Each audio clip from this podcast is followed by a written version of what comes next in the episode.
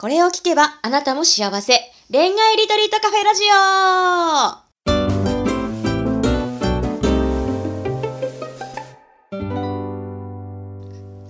こんばんは、ラジオパーソナリティのペクです。この番組は毎回アラサー女子の様々な恋のお悩みを一瞬で解決する魔法のラジオです。それでは、オールアバウト恋愛ガイドの久野浩二さん、ライフビジョンメッセンジャーのマリさん、本日もよろしくお願いします。はい、よろしくお願いします。お願いします。はーい。えー今日なんですが、まあ、先週、あの、婚活の話していて、こう、アドバイザーさんに会った方がいいよって言われた人には会った方がいいよって話あったじゃないですか。はいアドバイザーさんはなんかどういう目線でアドバイスしてるのかなみたいな。なんかちょっと気になったんですけど、うんうんそういうのってなんか分かったりします？じゃあちょっとこれはマリさんからいきましょうか。はーい。えっと、うん私の場合は、もうあの、子供がいたから、うん。まずは、女、まあ、女の子の子供ね。うん。女の子の子供とか男の子の子供っていうのも結構大事で、うんうん。で、その子供がいてもまず OK ですよっていう人をまずピックアップ。うん。で、そこから、あのー女性に例えば年収も求める人もいるじゃないですか。うん。だけど、そういうのも、そういうのは考えてませんよ。みたいな人をまずピックアップで、うん。あとはもうね、完全に人柄を見てくれてました。私の場合は。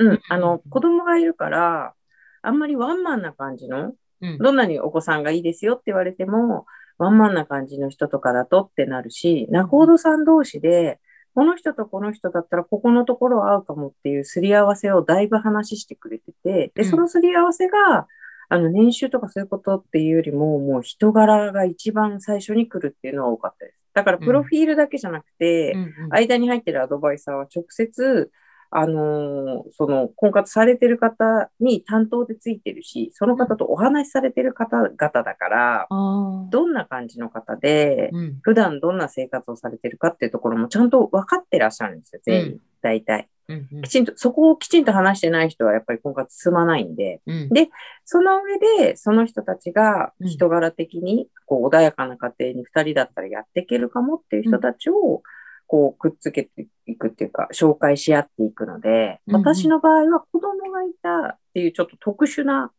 婚活だけど、あうの、人柄が一番に逆に持ってきてて、年収が逆に2番目みたいだったんですよ。あの、低い人はあれとかじゃなくて、うん。やっぱりその、子供がいる分の家族が作れるかどうかっていうところが重要だったんで、うん。私のアドバイザーさんたちは皆さんそうでしたね。ああ、なるほど。そこれちょっとなんか目線の話しといてあれなんですけど、アドバイザーさんって、でもそれって今すごいその人柄の部分を考えて、今後いい家庭が築けそうかどうかっていうところを見てくれたっていう話があるんですけど、うんそれってなんか結構アドバイザーさんの力量とかもあるのかなって思って、アドバイザーさんを変えるってことはできるんですか？途中で。それうん会社によるのかな、う。できると思う。だってほら、あの、その人一人しかいないっていうんだったら、うん。あの、そこだけど、うん。だけど、うんと、そのアドバイザーさんが私が良かったのは、うん全部聞いてくれた上に強引に進めてくるとかじゃなくて、私のペースも守ってくれてたな。うんでも大体のでもね、アドバイザーさんたちで、こうなんか強引に来るって人は多分いないと思う。一応ちょっとね、早めにはさせてあげたいからって言って、いろいろは進めてくるけど、うん。受けるペースはこっちでうん。大丈夫だから、うんうん合わなければ変えてくれると思うけど、うんなんか基本的には多分大丈夫なんじゃないかなと思う。あのもうね、うんあの、むお子さんが成人しているような方々が割と多いし、うん。20代とか30代の方ももちろんいらっしゃるけど、うん。こうその結婚してる、言ってくれる幸せを願ってる人たちしかそこの中にいないのね。うん。だからそのベースが違うなんかあ。人の人生に関わってるっていうなんかベースの中でお話聞いてくださったりするから、うん。合わなければ変えてくれると思うけど、うん。基本的には多分しん、だいぶ親身に聞いてくれる。婚活外の話、ほとんどしてたもん。うんうん。一人で悩んでる時とかも。うんだからそういう時に話したくて、話してきてくれるアドバイザー、あの、なんていうの、話してきてくれる状態を作ってくれるアドバイザーさんとか、だったら安心でしょ、うん。別に仕事で何かあったとかさ、うん。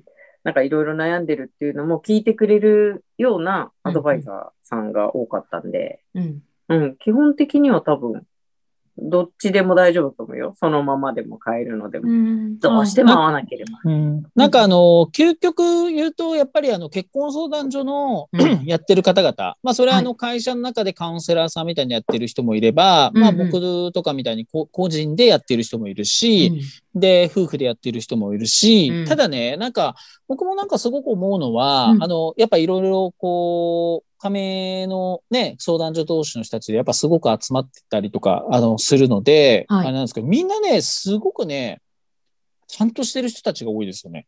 やっぱり、ちゃんとあの、はいちゃんとしてるっていうのは、うん。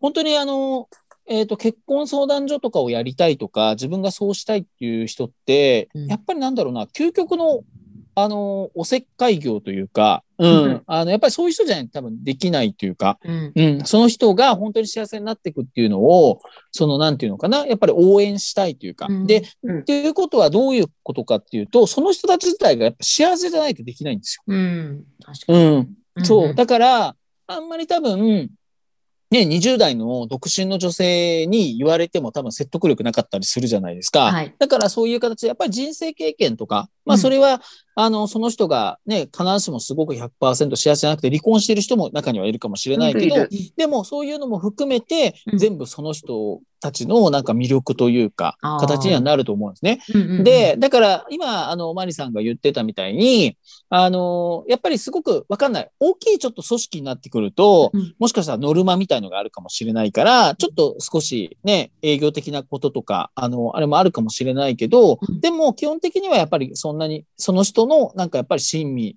に、うん。あの、ね、話を聞いて、その人に合ったやり方っていうのを、まあ多、分提案してきたり、あの、いろいろサポートしてくれると思うんですね。うん。だけど、やっぱここでのやっぱすごくポイントっていうのは、うん。まあこれは当たり前なんですけど、今度お客様側というか、会員さん側がやっぱりわがままだったり、ね、やっぱりいろんな文句言ってくるクレーマー体質みたいな、そういう人はやっぱりじゃあどうなるかっていうと、うんやっぱり応援されないですよね。ああ。うん。だからやっぱうり、んあの、いかにそのカウンセラーさんとかアドバイザーさんとチームを組んでうんやっていくかっていうことなんですよね。だから僕よく例えるのが、うん。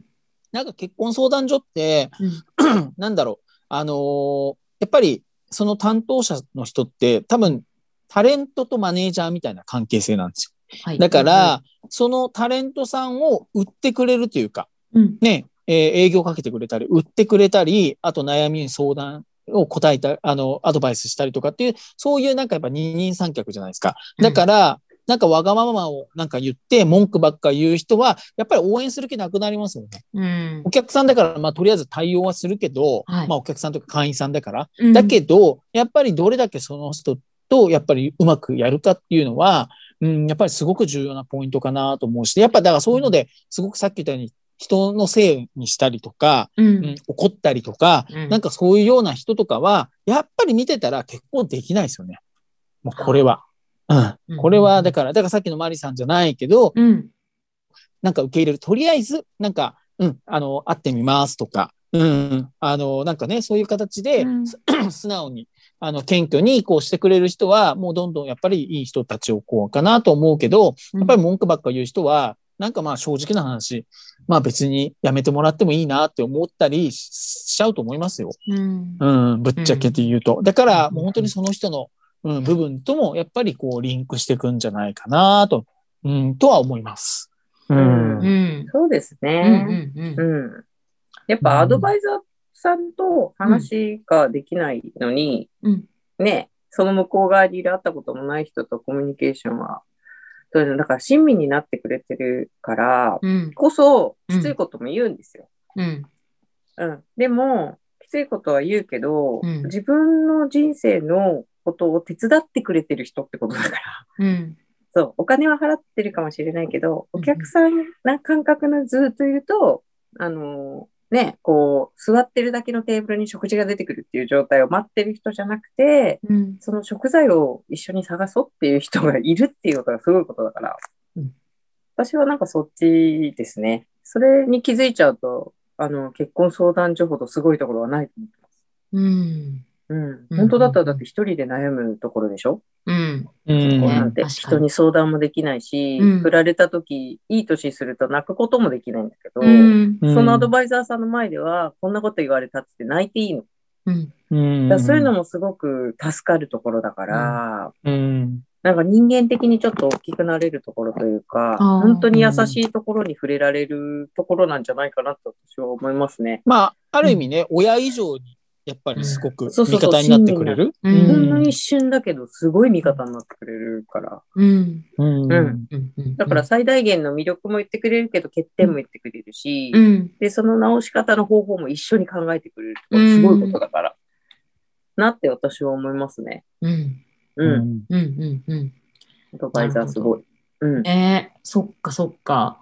ああ、なんか新しい一面の発見っていうところも個人的にはあって、なんかやっぱノル、私も久野さんがおっしゃったようにノルマとかあるのかなって思ってて、うんうんうんうん。そういうのがねあるんじゃない？うん、そういうので、多分大きいところでね、うん。やっぱ会社でやってるところはね、当たり前だけど、まあ会社が存続させるためには売り上げを出さなきゃいけないけど、うんでですよね。どっちかっていうと、やっぱ個人でやってるうん。ところの方、人たちの方が、やっぱりある意味なんでそれをやりたいと思ったのかっていうところは、うん。多分すごく、やっぱ自分たちがもしかすると結婚相談所で出会って、こんなにやっぱりいいシステムだからもっともっとちゃんと誤解されないようにやってあげたいと思って始めてる夫婦の人たちもいるし、あうん、そうそう。だから本当に、まあいろいろだからね、なんか一度、あの、変な自分の中の思い込みとかしないで、うん、僕は結婚相談所はもうなんかすごく、あの、本当にうまく使えれば、うん。あの、これやっぱり短期間で結婚できれば、うん。費用対効果としては高いから、一瞬高く思うかもしれないけど、さっき言ったようにアプリで、ね、ずっとダラダラやって、なんかよくわかんなくなっちゃって、うんなんかまた悲しい思いしてみたいな、そんな繰り返してるよりは、ううんん、自分が結婚するんだっていうのを決めるんだったら、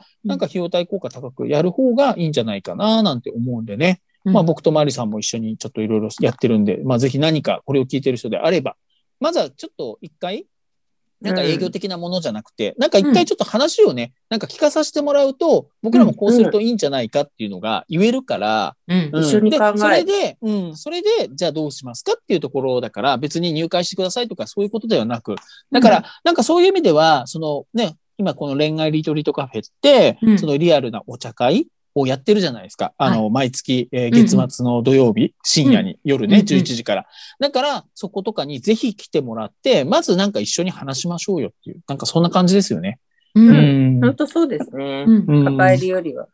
そうそうそうさんが。ね、本当結婚相談所を始めたきっかけの話を聞くと感動する。私は感動したよ。へえ、それちょっと別の機会にじゃあぜひね、うん伺いたいなと思います。はい。えーちょっとアドバイザーの目線の話から、でも本当にその本人がね、応援される人にならなきゃいけないよねっていう大事なポイントまで、今回もすごく参考になるお話になったんじゃないかなっていうふうに思います。で、本当にあの、今お話、あの、されてましたけど、久野さんもマリさんもみんなで、こうね、みんなと一緒に考えようっていう感じのスタンスで向き合ってくださるというのはもうラジオからも十分伝わってると思うので、ぜひぜひ気になる方は連絡をください。で、まあもちろん匿名でご質問したい方も、あの、フォーム設けているので、そこからご質問していただいたりとか、月末の、あのね、リアルなお茶会にもぜひぜひ遊びに来てください。それではまた来週も放送をお届けしていくので、ぜひ楽しみにしていてください。今日もありがとうございました。はい。ありがとうござはいい、ました。ありがとうございました。